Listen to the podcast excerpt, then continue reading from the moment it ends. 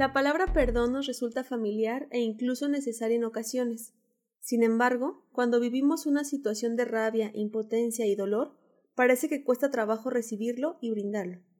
Hoy hablaremos del por qué elegir perdonar y cómo podemos iniciar el proceso.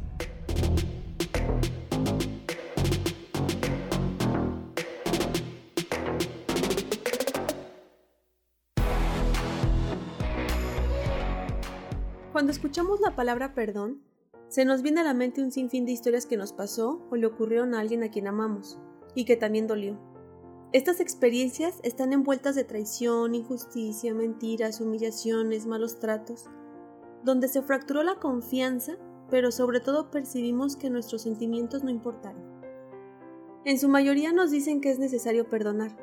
Está desde la visión espiritual, la religiosa y la psicológica, que es la que vamos a hablar el día de hoy. Pero hasta que vivimos una experiencia dolorosa comienza la resistencia.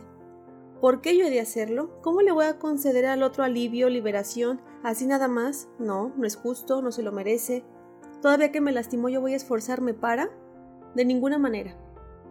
Estos son algunos de los pensamientos que pueden pasarnos por la mente, aunque esas palabras funcionen a manera de escudo para evitar seguir siendo lastimado.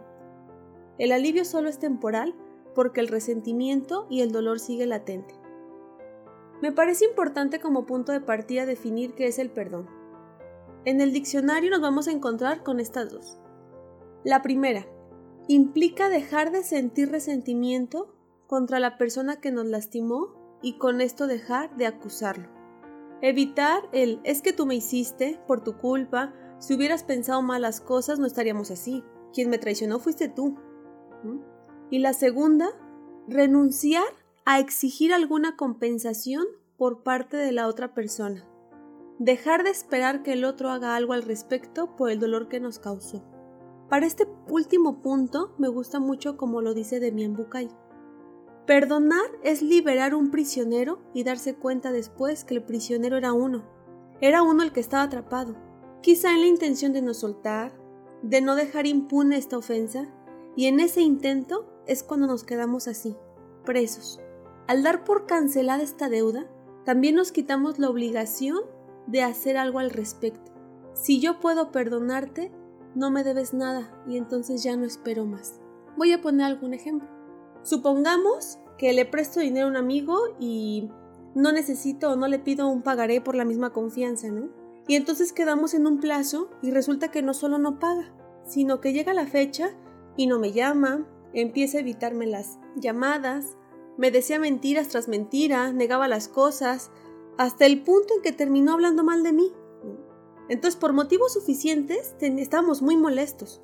Fue muy desgastante el proceso porque no solamente no recibí lo que esperaba de buena fe, no tengo un motivo legal para cobrarlo, pero más allá de, no, de perder ese dinero, fue todo lo que implicó el desgaste y todas las trabas que puso para darme cuenta que simplemente no tenía dinero y no fue honesto conmigo. Ante estas circunstancias, ¿qué puedo hacer? Desde el momento en que ese, expreso ese coraje y no me lo quedo, y asumo que no hay nada más que pueda hacer. Ok, no me lo va a regresar. Ya perdí esa cantidad y lo acepto.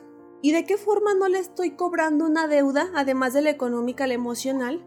Pues verlo y no reclamarle, no hablar de él sobre todo mal con otras personas, sino dejarlo a conciencia de cada uno.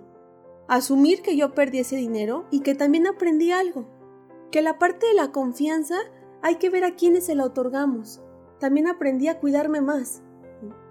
Entonces, yo decido perder esta parte para estar conmigo y no solamente estar alimentando este coraje esperando que él algún momento asuma y pague lo que me prometió. Porque de haberlo querido hacer yo hubiera hecho cosas diferentes. Entonces asumo perder la parte económica para ya no alimentar ese coraje y que en algún momento también voy a liberar ese dolor que me causó haber perdido la confianza. De lo contrario, estaríamos desgastándonos porque cada vez que yo recuerde esta parte y que esté recordando que no tengo ese dinero y que a lo mejor él no se consideró, que no tengo más ahorros, en fin. Así como el dinero se puede reparar, el dinero va y viene, aunque cueste más trabajo lo puedes obtener. También hay situaciones cuando hablamos del perdón, esta fue un poco sencilla en comparación a otras. También hay la infidelidad. está la falta de confianza de las amistades, en los amigos, o incluso, o sobre todo tan hirientes cuando hablamos de abuso sexual. Cuando alguien mayor transgredió nuestra confianza y nuestra sexualidad. La primera parte fue reconocer el coraje y el dolor que hay de por medio. Ahora vamos a la segunda. ¿Crees que el perdón te abre o te cierra posibilidades?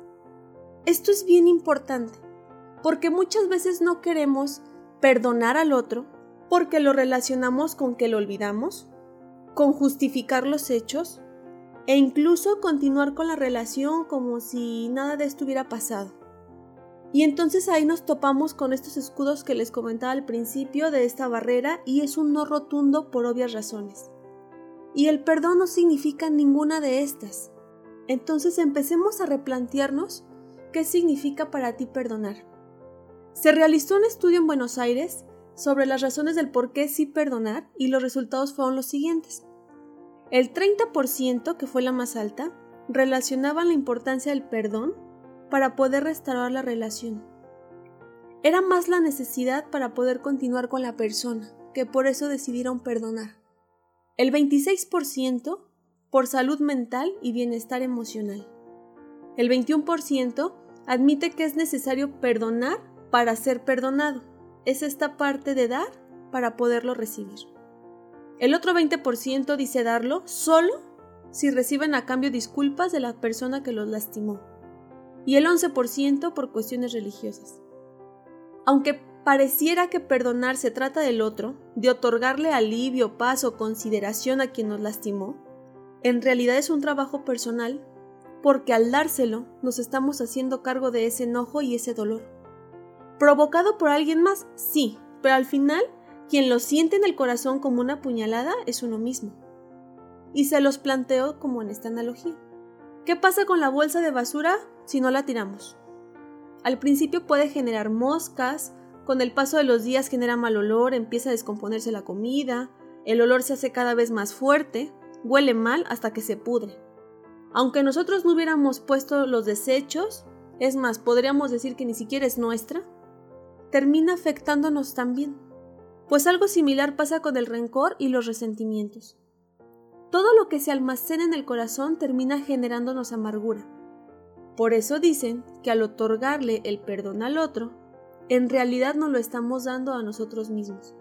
Quizá no sea por convicción al principio, sino más bien una necesidad de sentir alivio para sentirnos más ligeros, para que no siga doliendo cada vez que lo recordemos, para sentirnos en paz, sin deudas con esa persona o situación. Cuando vemos a la persona sin ese enojo de por medio, podemos llegar a la compasión, a comprender qué lo llevó a actuar así, quizá por su historia familiar, por sus propias creencias, heridas, miedos, inseguridades, y entonces dejamos de atribuir esas acciones como algo personal. Ya estaríamos en otro panorama. De entiendo las cosas no quiere decir que las acepto, sin embargo puedo verte como otra persona más, sin la etiqueta del malo, esto suele pasar con el tiempo, sin plantearlo o ponérnoslo como meta. Es más bien un nivel más de este proceso del perdón. Porque entonces ya no solo nos liberamos del coraje, sino que además nos ponemos en el lugar de la otra persona. Podríamos decir que detrás de las palabras te perdono hay una historia de rabia y dolor que fueron reconocidas y expresadas, y que al hacerlo lo han dejado de cargar. También es una forma de reencontrarnos con nosotros mismos porque nos obliga a voltear hacia nuestro interior y reconstruirnos a partir de ello. Perdonar, desde luego, no significa olvidar. De entrada, ¿cómo podríamos olvidar algo que nos marcó tanto? Y por subsecuente, ¿de qué me sirve olvidarlo si con ello tampoco tendría presente lo que aprendí? Bien lo decía Gandhi con esto, que perdonar era un atributo de valientes, porque elegían hacerlo antes de hacerse presos de sus resentimientos. Lo más trascendente de este proceso, más que otorgarlo a alguien más y lo que implica, es dárnoslo a nosotros mismos. No ha habido ninguna situación dolorosa donde no haya una culpa de por medio, ya sea por no haberlo podido evitar, por quedarnos callados, por no haberlo visto, por no habernos protegido. Sin embargo, algo que perdemos de vista, o más bien no lo queremos ver, es que hicimos lo mejor que podíamos hacer con lo que teníamos. La pregunta sería la siguiente. ¿Nos amamos lo suficiente para ser capaces de perdonarnos? ¿Podemos perdonarnos cualquier cosa? Y con esto no me refiero a minimizar los hechos o hacer las cosas sin considerar al otro, por supuesto que no, sino más bien cuando hablamos de podríamos perdonarnos cualquier cosa esa, poderme quitar esa deuda y entonces dejar de castigarme por ello. El teólogo y filósofo Paul Tillich escribió, El perdón es el medio para reparar lo que está roto. Toma nuestro corazón roto y lo repara y de sentirse atrapado lo libera. A modo de cierre, el proceso del perdón es personal. Si bien es cierto que genera alivio el soltar ese enojo y el dolor, no es obligatorio brindarlo de primera instancia. Cada persona tiene su momento, no es imposición o regla porque de verlo así, el deseo por convicción de sentirnos mejor no sería nuestro, sería más una obligación, y entonces ya no funcionaría. Es válido decir, sí me ayudaría, aunque por ahora no puedo o no deseo hacerlo. La herida sigue muy abierta y en este momento lo que necesito es calmar el dolor. En la medida en que vaya cicatrizando, ya veré si podré retomar el perdón para entonces volver a hacerlo y cuidar que esa herida no se vuelva a abrir. O por el contrario, también nos podemos encontrar en esta parte de, ok, reconozco que lo necesito porque me sigue doliendo, siento rencor, no estoy en paz con estas personas aunque quisiera, no he podido soltarlo. Ahí también nos da un indicio que deseamos iniciar con este proceso aunque no tengamos toda la claridad para poderlo empezar. Espero que este episodio les haya dado un panorama más amplio de lo que implica perdonar voy a dejarle las siguientes preguntas a manera de reflexión.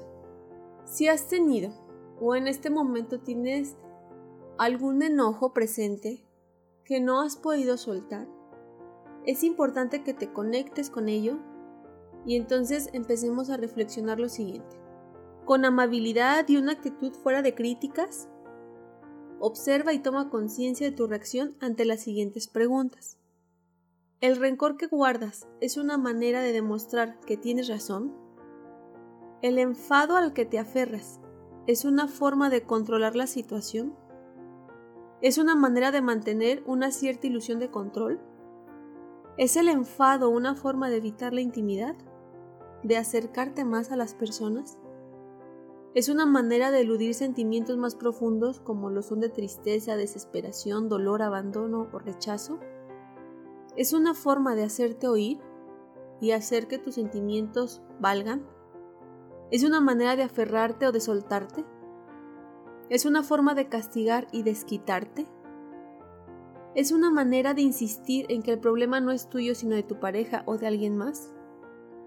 Es una forma de hacer que la vida continúe tal como está y evitar la creidad que podría proporcionar el cambio que temes. Lo dejo a reflexión. Las mismas respuestas que vayas encontrando son aquellas que te van a guiar para poderte liberar, si es que fuera el caso. Si te gustó, te invito a que lo compartas con tus conocidos. En Facebook me encuentras como Fernanda Contreras Psicóloga y en Instagram como Fer Contreras Psicóloga. Me encantaría leer tus comentarios en la página principal. Gracias por escucharme.